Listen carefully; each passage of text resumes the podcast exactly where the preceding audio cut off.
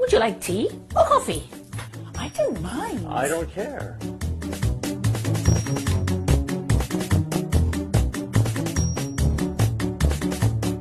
This video is about a curious difference between British and American English. I'm American.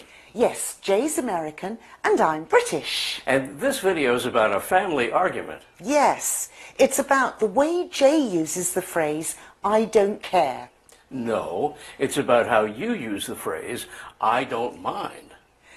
Do you want to tell them or shall I? I don't care.